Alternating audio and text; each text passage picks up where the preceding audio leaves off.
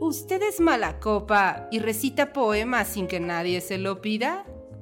¿Conoce más personajes de ficción que personas en la vida real? ¿Ha notado que no puede debatir con alguien más que no sea usted mismo? Entonces, escúchenos. Entrevistas, tertulia, lúpulo y mucho más en Mundo Lupular. Aviso. Las opiniones, argumentos y tonterías vertidas en este podcast no son la verdad absoluta y pueden estar influenciadas por el alcohol. Si tienes una opinión diferente, publica un podcast. Ya llegó el colectivo. Saquen las caguamas.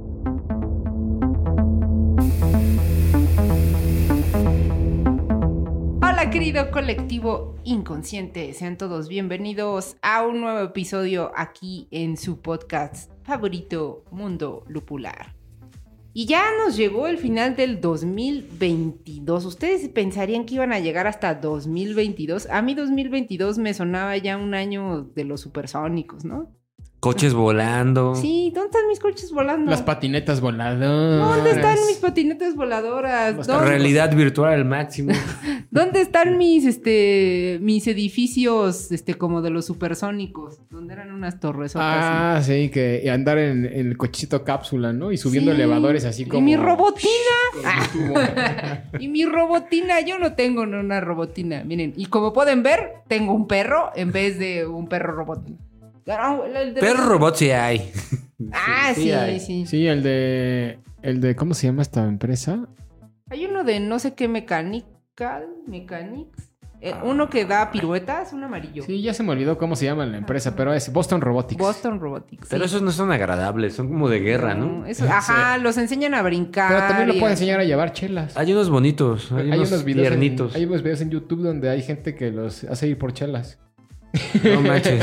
Tanto dinero para que vaya por una chela. Claro. Creo que cuestan 100 mil dólares una madre así. Mejor páguennos a nosotros.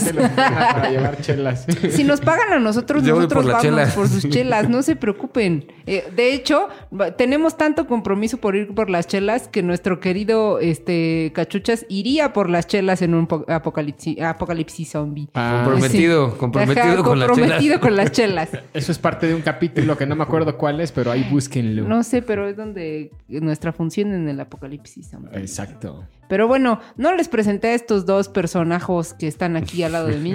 Eh, tengo a mi derecha al señor Drist. Drist, ¿cómo estás? Saluda al colectivo. ¿Qué tal, colectivo? Muy buenas las tengan todos ustedes. No andes albureando Y a la todas ustedes. Estamos aquí en un capítulo más. Y también tengo a mi izquierda al señor Le Cachuche. ¿Qué tal, colectivo? ¿Cómo están? Espero que menos inconscientes que de costumbre. Sí, ya, ya no beban, ya los vamos a llevar a alcohólicos anónimos. No, sí todos beban, ustedes. pero lean también. Pero no Lean bebiendo. no, Exacto. Piensen en su hígado. Ah. O beban leyendo. Y bueno, yo soy medievalina y conmigo me acompaña Tika. También es muy medieval. Si a ustedes les gusta Dragonlance, a, a que nos dejen, que nos dejen, este, ¿qué, qué personaje se llama Tika?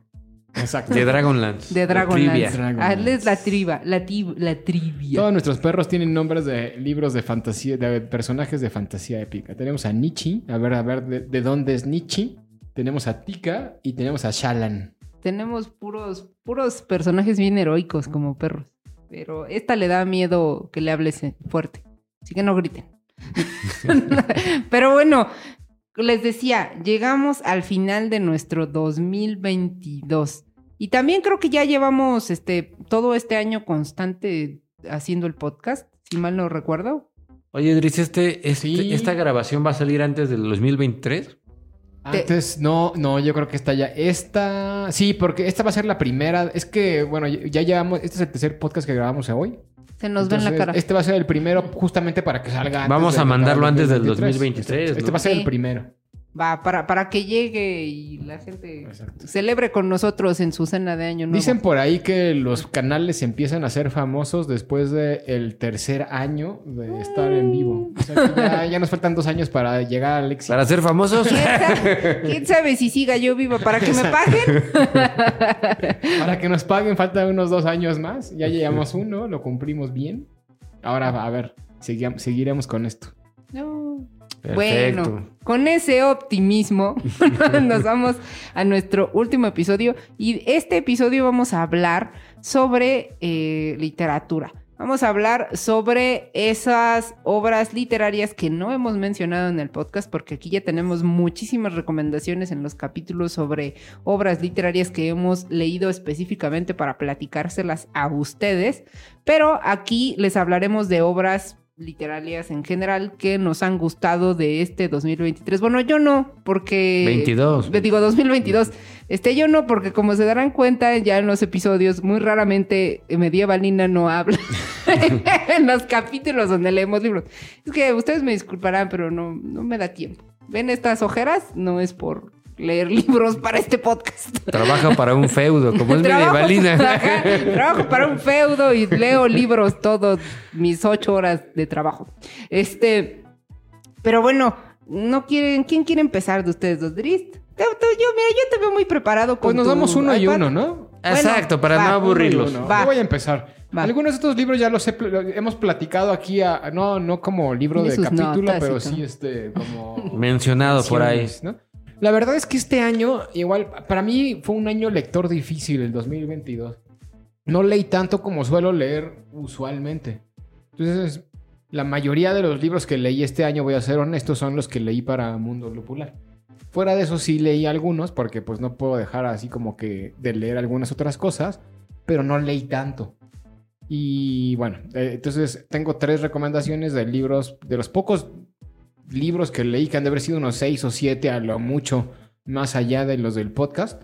Este, tengo una lista donde veo cuántos libros he leído y el leí, este año leí 21 libros. Entonces, realmente no fueron tantos. No sé, ¿tú sabes cuántos leíste? No. Yo no tengo idea de cuánto. No los cuento, es de mala suerte.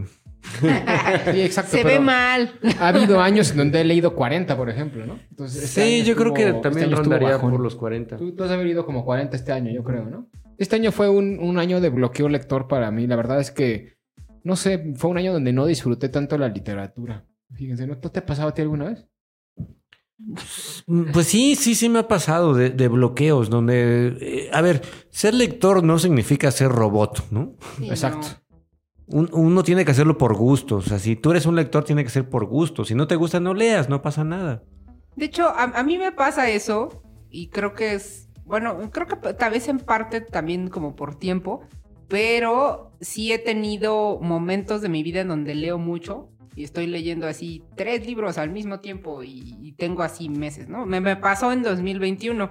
En 2021 fue un año que leí muchísimo, pero 2022 fue un año en donde casi no leí nada, pero también lo adjudico a que empecé a trabajar en un trabajo el feudo. que, que tiene el feudo, donde solo leo todo el tiempo. Entonces, pues ya llego al final del día y ya estoy muy cansada de leer. Porque, pues, Lo que pasa es que, a ver, para que entienda el colectivo, ¿no? O sea, porque te van a decir, no leo, este año no leí, pero me la paso leyendo, ¿no? Ajá. Ah, pues sí, es que, bueno, trabajo como editora en un sitio web, entonces, pues literal leo todo. mi trabajo es. Bueno, eh, Pero no es lectura de recreación, No, de, no es lectura de de divertimento. recreación. Bueno, puede ser porque sí es un tema que me gusta mucho y sí me sí, pero es obligado. Ya con eso Ajá. pierde el chiste. Es obligado y con eso comemos. O sea, ti- tiene un fin más allá de, Ajá, de entretenerme. de la- del literario. y, y- pero creo que, pues a fin de cuentas, creo que es algo que me pasaba también como en la carrera, en literatura, que había semanas en donde, no sé, tenía que leer dos novelas en una semana y, y era demasiado. O sea, ya llega un punto en donde tu cerebro deja de disfrutar el acto de leer, porque tenemos que también entender que el acto de leer es muy complejo para tu cerebro, ¿no? O sea, no, no es tan sencillo como decir, ay, sí, no está ahí sentado. Y más si bebes. Y más si bebes. Claro, entonces creo que sí, sí, sí es una realidad que exista el bloqueo lector y puede ser por cualquier cosa, ¿no? O sea, no, no, no justificable con decir, ay, es que tengo bloqueo lector porque trabajo mucho o algo así, ¿no? O sea, creo que inclusive el bloqueo lector puede ser, pues, por no querer leer y ya, ¿no? O sea, también se vale... Ah, esa- esa es hueva. Eso, tener hueva de leer, ajá. Y eso no significa que no te guste la literatura o que no te guste leer. O sea, simplemente es como, como cuando, no sé, este, tú eres una persona que come balanceadamente y una vez, este, al año, una semana, cuando es Navidad te vale gorro y comes del horrible, ¿no? O sea, siento que son, pues son cosas que pasan en la vida ya. Pero bueno, entonces bueno, ya voy a empezar. En, en ese bloqueo lector sí leí algunos libros que me gustaron bastantes. El primero de ellos fue Roma de Santiago Posteguillo, que ya alguna vez habíamos mencionado aquí en este podcast. ¿De qué trata Roma de Santiago Posteguillo? Pues es una novela histórica basada en los cuatro años de la Segunda Guerra Púnica. Esa es como la- parte histórica, ¿no? Pero en realidad lo que trata Roma de Santiago Posteguillo es... Este cuate lo que está haciendo es una trilogía de Julio César. Desde que era un adolescente donde nadie lo conocía y tenía problemas desde su familia y sobre todo con su tío. Bueno, su tío era este, un personaje muy importante dentro de la política romana, se llevaba muy bien con él, pero el, el tío tenía problemas con los cónsules que estaban en el poder en ese momento en Roma. Hasta tengo entendido que Santiago Posteguillo va a hacer toda la investigación histórica para llevar la novela de toda la vida de, de este personaje Julio César, ¿no? Desde que era un adolescente hasta que empezó a tener este, fama dentro de, de la política romana como cónsul y me imagino que terminará hasta cuando es ya el gran cónsul y el, la persona, persona política más importante de Roma, todas sus conquistas en Egipto, el tema de Cleopatra, hasta que termina siendo asesinado afuera del, del Senado romano, ah, cuando ya iba casi, casi a proclamarse emperador de Roma, ¿no? Pero este primer libro es el, el Julio César adolescente, que eh, lo que está buscando básicamente es, pues, crecer, tener un nombre y tener cierto, cierto prestigio. Y para lograrlo, se mete como abogado de unas personas que están denunciando a uno de los, a uno de los grandes personajes de Roma. O sea, que evidentemente, pues, en un sistema tan corrupto como era el de la República Romana en ese entonces, unas personas que denuncian a una de las figuras políticas más importantes de Roma, pues, ¿cuál era? Obviamente, ¿quién iba a ganar? Pues el político, ¿no? Por todo el poder que tenía, por poder tener la capacidad económica de corromper al, al jurado y demás. Y este Julio César acepta ser el abogado en contra de, de, este, de este personaje. Y pues eso evidentemente pues le lleva pues muchísimos problemas, ¿no? Eh, dentro del libro también aparece la figura de Cicerón, ¿ubican a Cicerón? Sí, sí, sí. este gran este orador romano cuando todavía también era joven. De hecho, en el libro plantean que Cicerón se había propuesto para ser el defensor de, de, este, de estas personas que estaban acusando al, al político romano, pero al final terminó ganando Julio César la, la oportunidad de ser el defensor del, pues, de la persona, ¿no? Y básicamente, pues me encantó esta novela. Es una novela de 800 páginas aproximadamente. Les decía que era un año donde yo tuve un bloqueo lector en general y, pues, y justamente por eso intentaba leer libros cortos de 300, 250 páginas. Pero este libro así grandote, pues la verdad es que lo leí rapidísimo además, ¿no? Tres semanas, dos semanas, que para mi bloqueo lector ya es, es poco. La verdad es que me lo, me lo leía como agua y tenía esa necesidad de seguir, seguir y seguir leyendo para ver qué pasaba con la historia de, de Julio César. Así que ese es un libro que yo les recomiendo ampliamente si no lo han leído. Roma de Santiago Posteguillo, este escritor español que es famoso por escribir grandes obras de la, de la literatura española universal basadas en novelas históricas, generalmente en temas de Grecia y de Roma. Así que si les interesa la vida de Julio César, si les interesa la vida antigua, la historia clásica, léanse este libro porque no tiene desperdicio. Perfecto.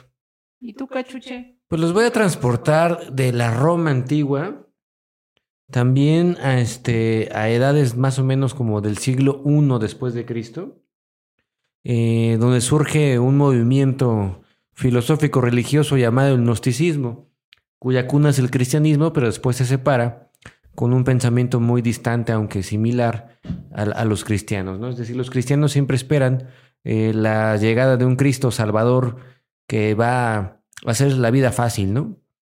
Pero los gnósticos decían que no, que no hay que creer en ninguna especie de esperanza, que la esperanza es algo vacuo, es incluso como cosa de ignorantes, decían los, gnósticos, ¿no?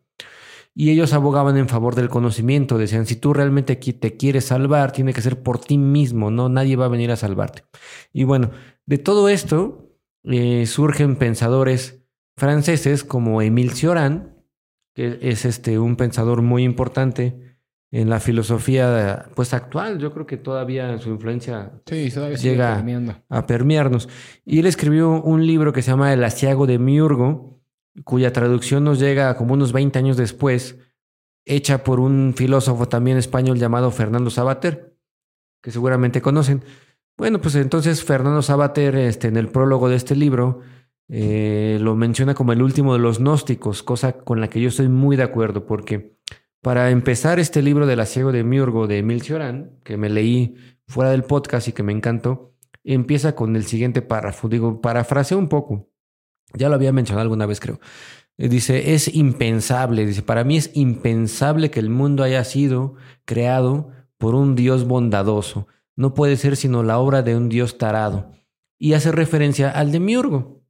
El demiurgo es un ser eh, que los gnósticos eh, identifican muy bien como Yahvé del Antiguo Testamento o el famosísimo Jehová, que es el creador en siete días del mundo material en el que vivimos, pero que en realidad es un impostor, un usurpador del verdadero Dios que no tiene nombre, que es la mónada, y este, que además nos aprisiona a nosotros los humanos en un mundo pues meramente material. Es decir, el gran arquitecto, es decir, este arquitecto que sale en Matrix, por ejemplo. Eh, cualquier persona o ser, ente que haya creado todo lo que embeleza los sentidos, es un ilusionista, dicen los gnósticos. Y vivimos en una prisión.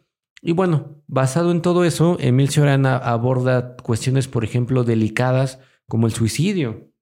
En Occidente y nada más en Occidente, porque en Oriente todavía se ha guardado cierta dignidad al suicidio, conocido como el este, harakiri de los samuráis y, y los orientales se suicidan por honor, casi por cualquier cosa. Este, Emil Cioran defiende un poco esta visión, ¿no? Porque dice, a ver, si tú eres el único salvador de ti mismo, decir ya basta hasta aquí, yo decido exactamente cuándo morir, pues tiene una dignidad, según Emil Cioran. No voy a entrar en discusiones si esto está bien o no, no yo no lo sé, ¿no? Es lo, lean el libro y ustedes hagan sus propias conclusiones, ¿no? No estoy aquí para defender a nadie, solamente para platicarles que yo leí este libro y que me pareció súper, súper, súper interesante. Se los recomiendo muchísimo. Eh, digo, si es un libro pesado, si tienes que estar en el humor de leer este tipo de filosofía pesimista hasta cierto punto, porque sí te sumerge en una especie de nostalgia donde dices, puta, pues entonces soy un prisionero, ¿no? Y te remite al cavernario de Platón. O sea, prácticamente te dice, a ver, salte de tu nube de, de consumismo, de hoy, de internet y todo eso, y no eres más que un cavernario ilusionado con puras sombras, ¿no? O sea, ¿dónde estás tú? ¿Qué es lo verdadero, lo esencial? Es un libro que yo les recomiendo mucho, es un opúsculo, desde mi punto de vista tendrá 90 páginas a lo mucho. El libro publicado tendrá 120, pero de esas 120, un tercio es este, comentarios de Sabater, este, que son apreciables también, son muy buenos y muy atinados también. Sabater es un filósofo que al que yo le tengo cierto cariño, aunque siento que se, se queda un poquito corto a veces, pero en general, bueno, Sí, ¿no? Es un Digamos. filósofo mainstream, digamos, ¿no? Exactamente. Y este, y me pareció muy bueno este libro. Realmente se los recomiendo bastante a todos los que les guste deprimirse en el nihilismo, tipo Nietzsche, tipo Schopenhauer, no todo eso. La depresión.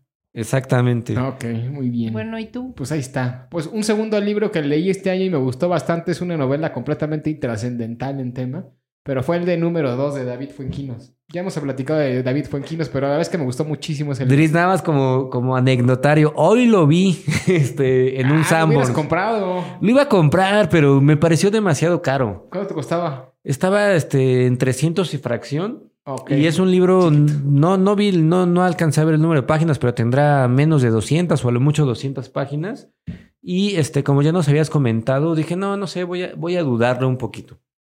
Está bastante bueno el libro de David Fuenquinos, se llama número 2. Salió hace poco realmente, en septiembre, si no me acuerdo, en mayo, ni me acuerdo, en octubre o septiembre, ¿no?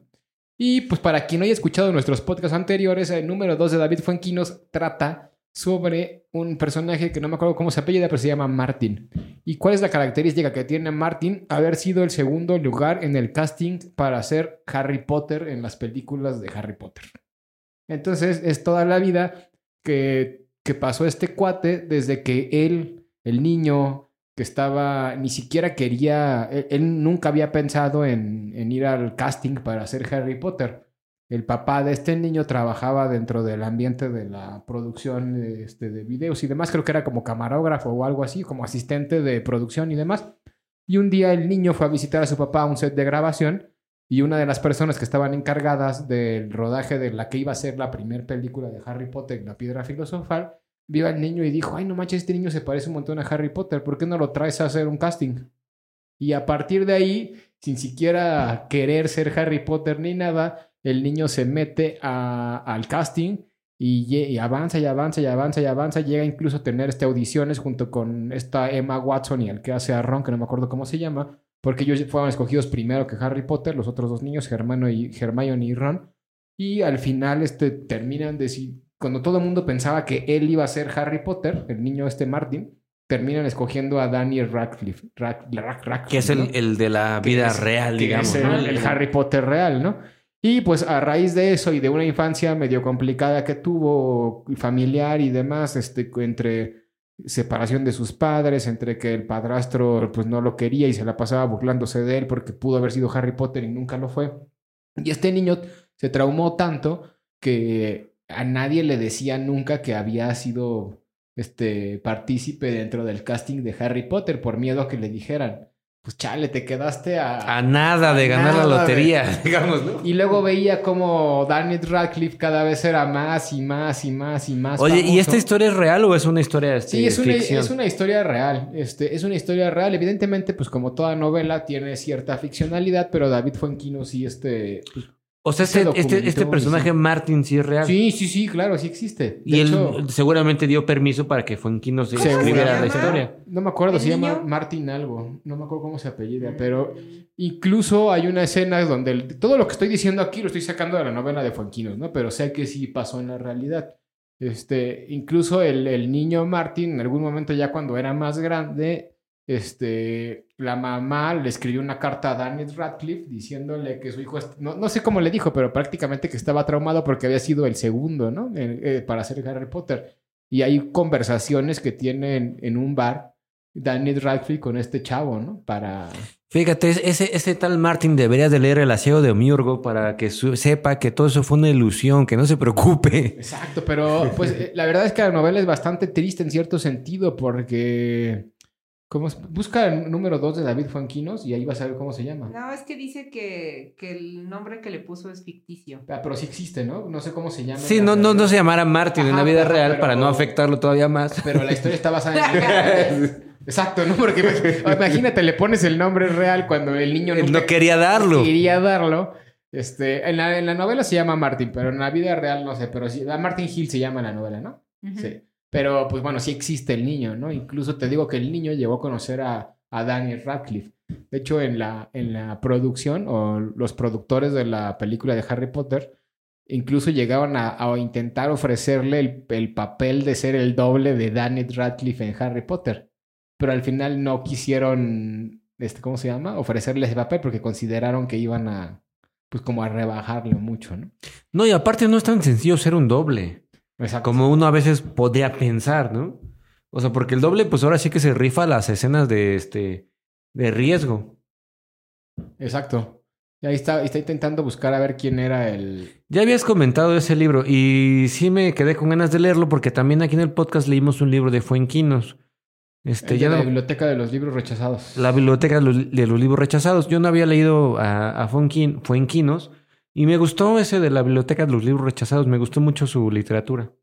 Sí, es, muy bueno, escribe muy bien, es lo que les platicaba esa, vez en ese podcast, ¿no? Es un escritor fácil de leer, que tiene frases muy contundentes en, oraciones muy cortas, y la verdad es que está bastante padre. Y si son fans de Harry Potter, léanlo, porque además, dentro de la, como la historia justamente es una historia, entre comillas, real de todo lo que iba pasando en la producción y en el rodaje de las películas de Harry Potter, pues uno empieza a conocer datos sobre el rodaje de las películas de Harry Potter gracias a, lo que va pasando en la vida de estos personajes. Esto está padre. Si son fans de Harry Potter, creo que deberían de leerlo sí o sí. Y aunque no también. Aunque no lo sean, deben de leerlo porque está muy interesante y a fin de cuentas es una vida ahí como del doppelganger que siempre está detrás y eso ¿Qué será de mi doppelganger que se hizo millonaria? Yo metí mis fotos a una página para encontrar a mi gemelo, pero ¿Ya me he dado cuenta que no hay nadie como yo. Soy único y especial. Oye, yo también metí mi foto a esa página y no he entrado a buscarla. ¿Cómo se llama? Este, algo así de Twins, no sé, Strangers Twins o no, no me acuerdo. ¿Para qué Hay les que miento? No me entrar. acuerdo. voy a entrar otra vez y poner nuevas fotos a ver si ya la encuentro. Sí, les digo, está interesante. Y porque además la mamá del niño este de, de Martin Hill en la novela este, era periodista y, y ella fue la primera, era francesa. O sea, ellos eran franceses, pero vivían en Inglaterra. Y la mamá de Martin Hill también fue la primera periodista, según lo que cuenta Fuenquinos, y creo que es real. Este, fue la primera persona en hablar de J.K. Rowling, la escritora de Harry Potter, en Inglaterra.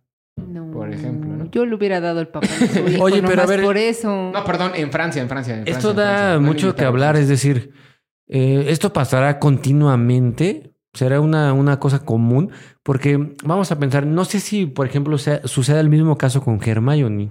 O sea, si no fuera Emma Watson, ¿quién sería? ¿Hubo alguna esta especie de segundo, Sí, claro. segundo este, propuesta, segunda Es que propuesta? siempre hay un segundo, ¿no? Y eso es, eso es de lo que trata la, la novela. Y está padrísimo en ese sentido, porque incluso el personaje, este Martin, eh, conoce al segundo de no me acuerdo quién, de alguien más que también había sufrido más o menos ese problema de, pues como de frustración. Pues no, no, no es ni sufrimiento, ni frustración, ni nada, ¿no? O sea, como tal, no. O sea, uno concursa y pues obviamente solo puede ganar uno. Pero cuando te quedas, o sea, es que no es lo mismo Sí, concursar con y ser uno de un 10,000 tercero, un a ser séptimo. el que estuvieron a punto de Sí, sí, sí. filmar y al final decidieron ser otro, ¿no? Ese es, ese es el problema. Es Y como entonces- cuando llegas a una, un proceso de una entrevista de trabajo a la última, ¿no? Y no te Es queda- como cuando estás en un, en un Hell and Heaven Ajá. y te formas para comprar birria. Y ya que estás a llegar, te dicen que ya se acabó la birria.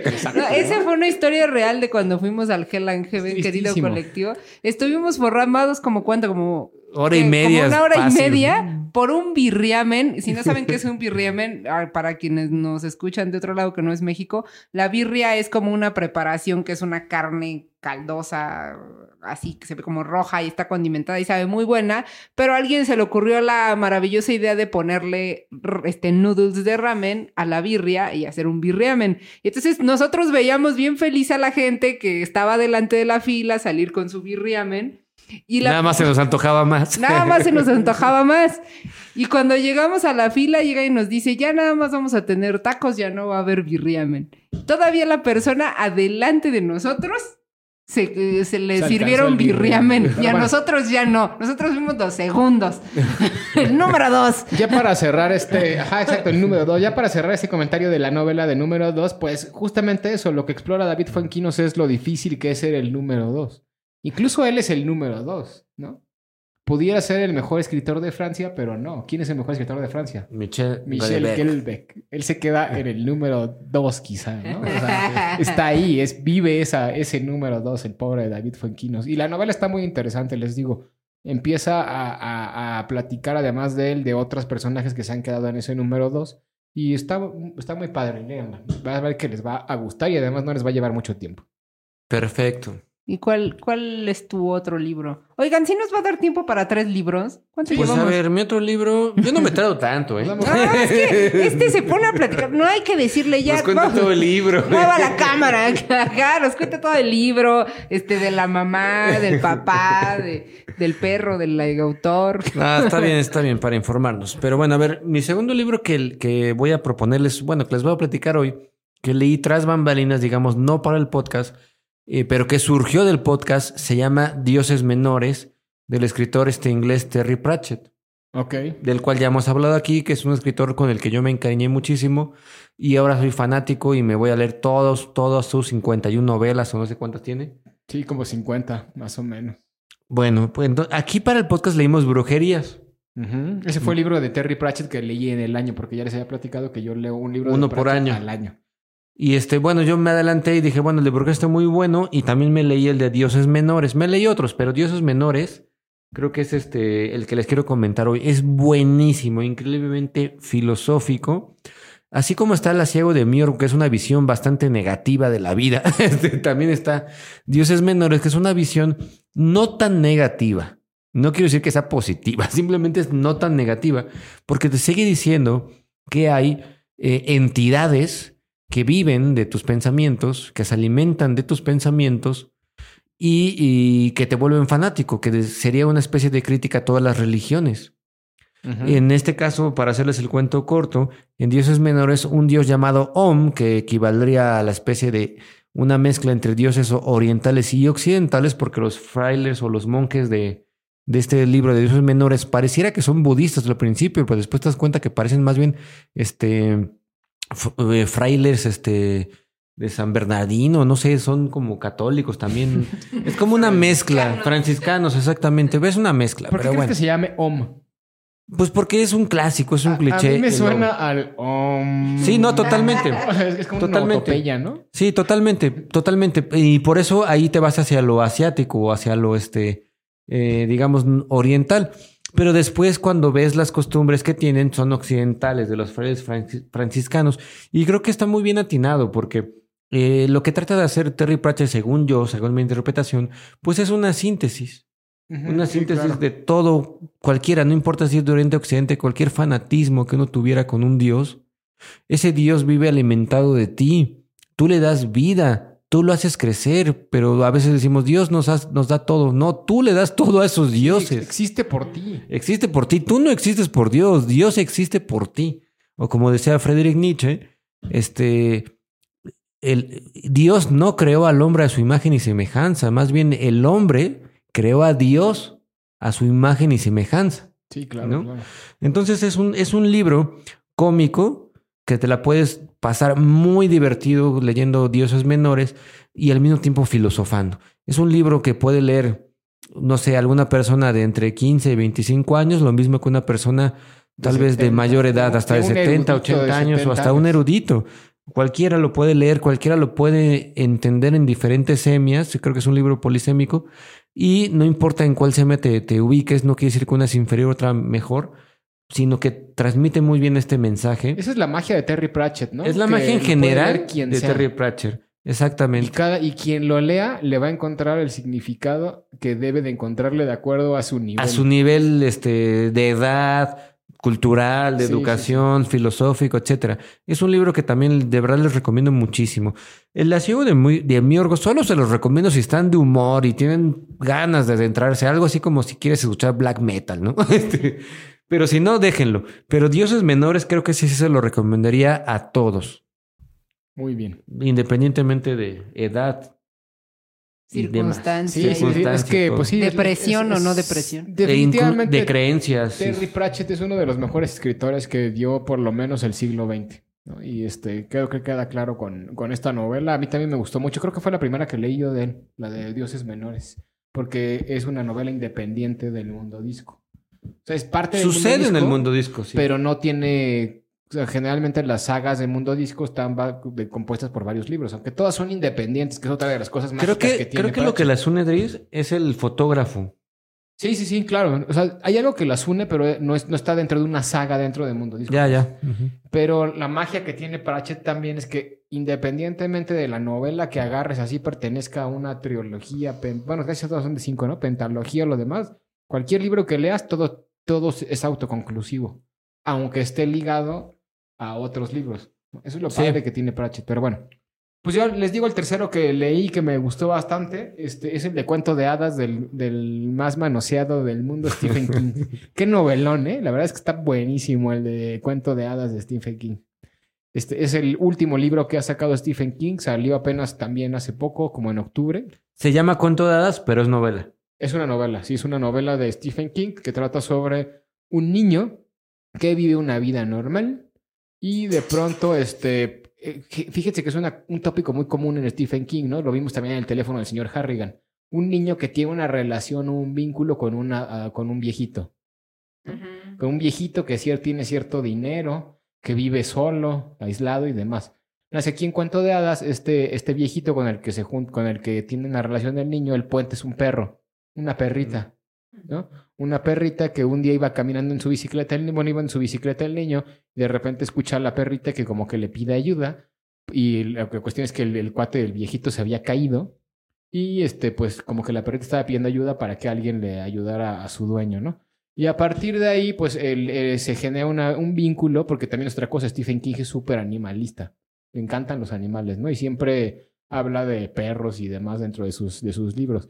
Entonces genera un vínculo entre el, el viejito, el niño y el perro. Después el viejito pues como que muere y hay una y se queda el vínculo entre el niño y el, y el perro. Nada más que el- la perrita ya también estaba bien viejita, ¿no? Y entonces el, el señor vive en una de esas casotas tipo Stephen King, ya saben, ¿no? La casota así como, como monstruosa, llena de obscuridad y demás, gigante.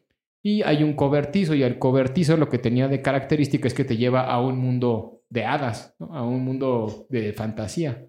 Y pues bueno, la, la idea es que tiene que est- estar este, navegando con el perro y el niño dentro de ese mundo de fantasía para hacer ciertas cosas que no les voy a spoilear. Pero la novela está pues bastante bien hecha. Y yo, es cuando yo digo, no, pues es que Stephen King sí es un súper escritor. La verdad es que tiene una capacidad narrativa increíble, ¿no? Escribe un chorro de libros al, al año y además la forma en la que escribe es, es ma- magistral. Y escribe de todo, ¿no? Desde terror hasta nos demuestra con Cuento de Hadas, que también es un libro grande de 780 páginas, que puede escribir también libros de fantasía sin ningún, sin ningún problema, ¿no? Y la, la capacidad narrativa que tiene de, de divertirte, porque eso es lo que, lo que hace Stephen King y creo que es el gran éxito. Por eso es quien es, ¿no?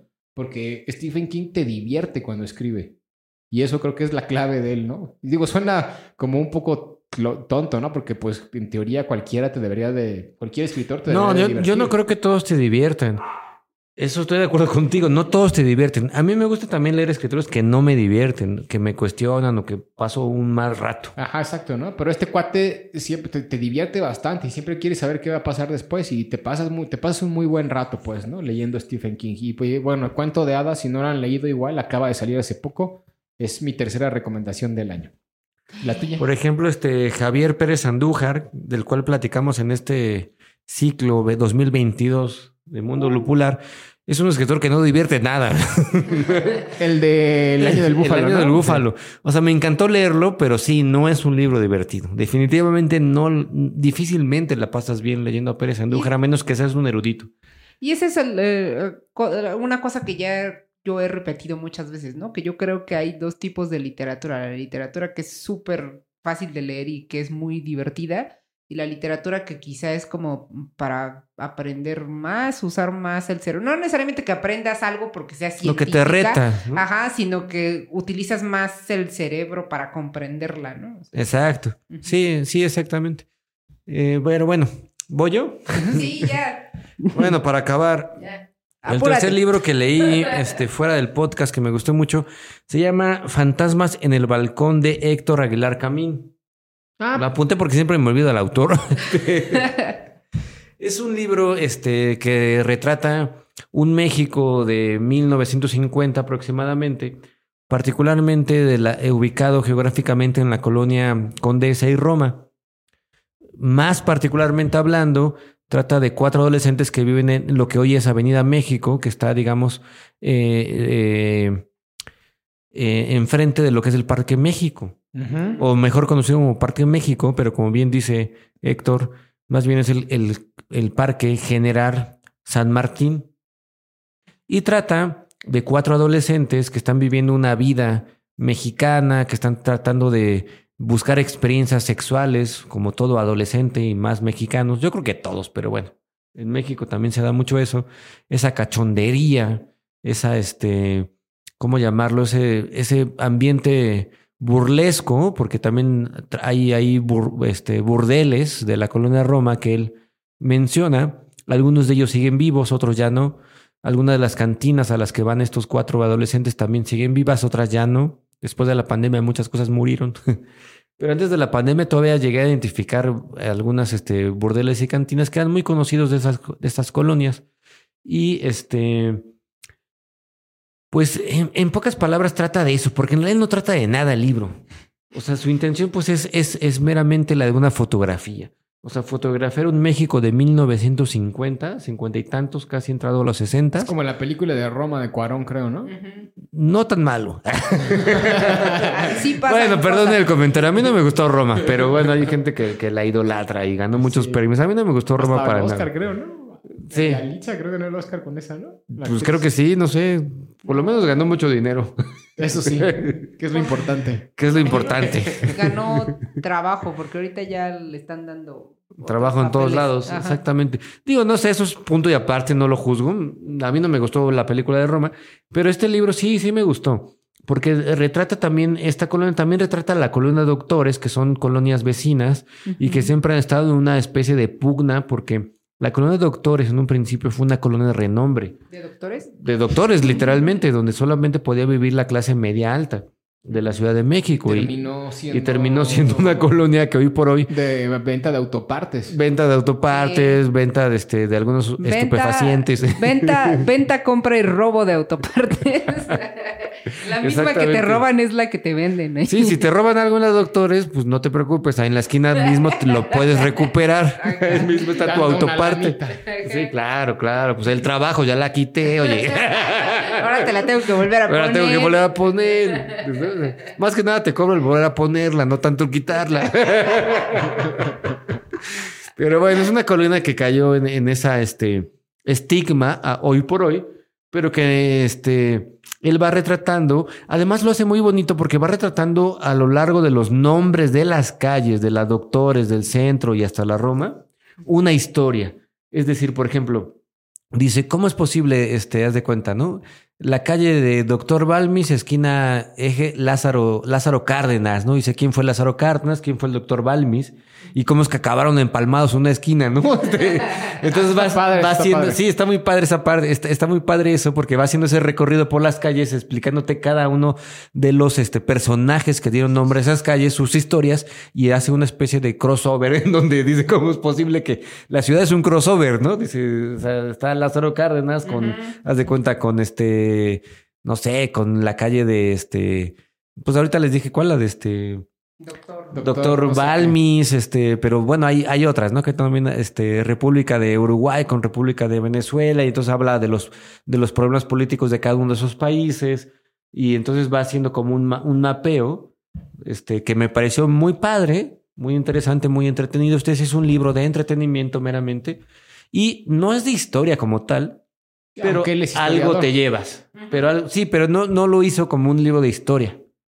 Sino algo, algo- como es historiador, pues conoce seguramente la historia de cada uno de los personajes que le dan nombre, ¿no? Pino Suárez, este, todo eso, ¿no? Entonces, básicamente todo se trata de una travesía desde el centro, atravesando por las doctores, entrando por Álvaro Obregón, de ahí este, pasa la Roma, luego te sigues, este, se va en Insurgentes, dobla un poquito a la izquierda para llegar a Chihuahua, Chiapas, y luego regresa al Parque México, a la calle México, y todo trata de eso, solamente una travesía de unos adolescentes que van saliendo de las luchas de las doctores, se van al centro, regresan a los doctores y se van a, a su balcón de la condesa, y a lo largo de eso te hace toda la historia de, de México, digamos. Está padre, yo se los ¿no? Qué recomiendo. interesante. Sí, Eso me acordé que hace muchos años nosotros también, este... ¿Te acuerdas cuando íbamos mucho allá a Félix Cuevas a la calle de Fresas? sí, sí. Así sí. de, ¿qué qué chingados es Félix Cuevas?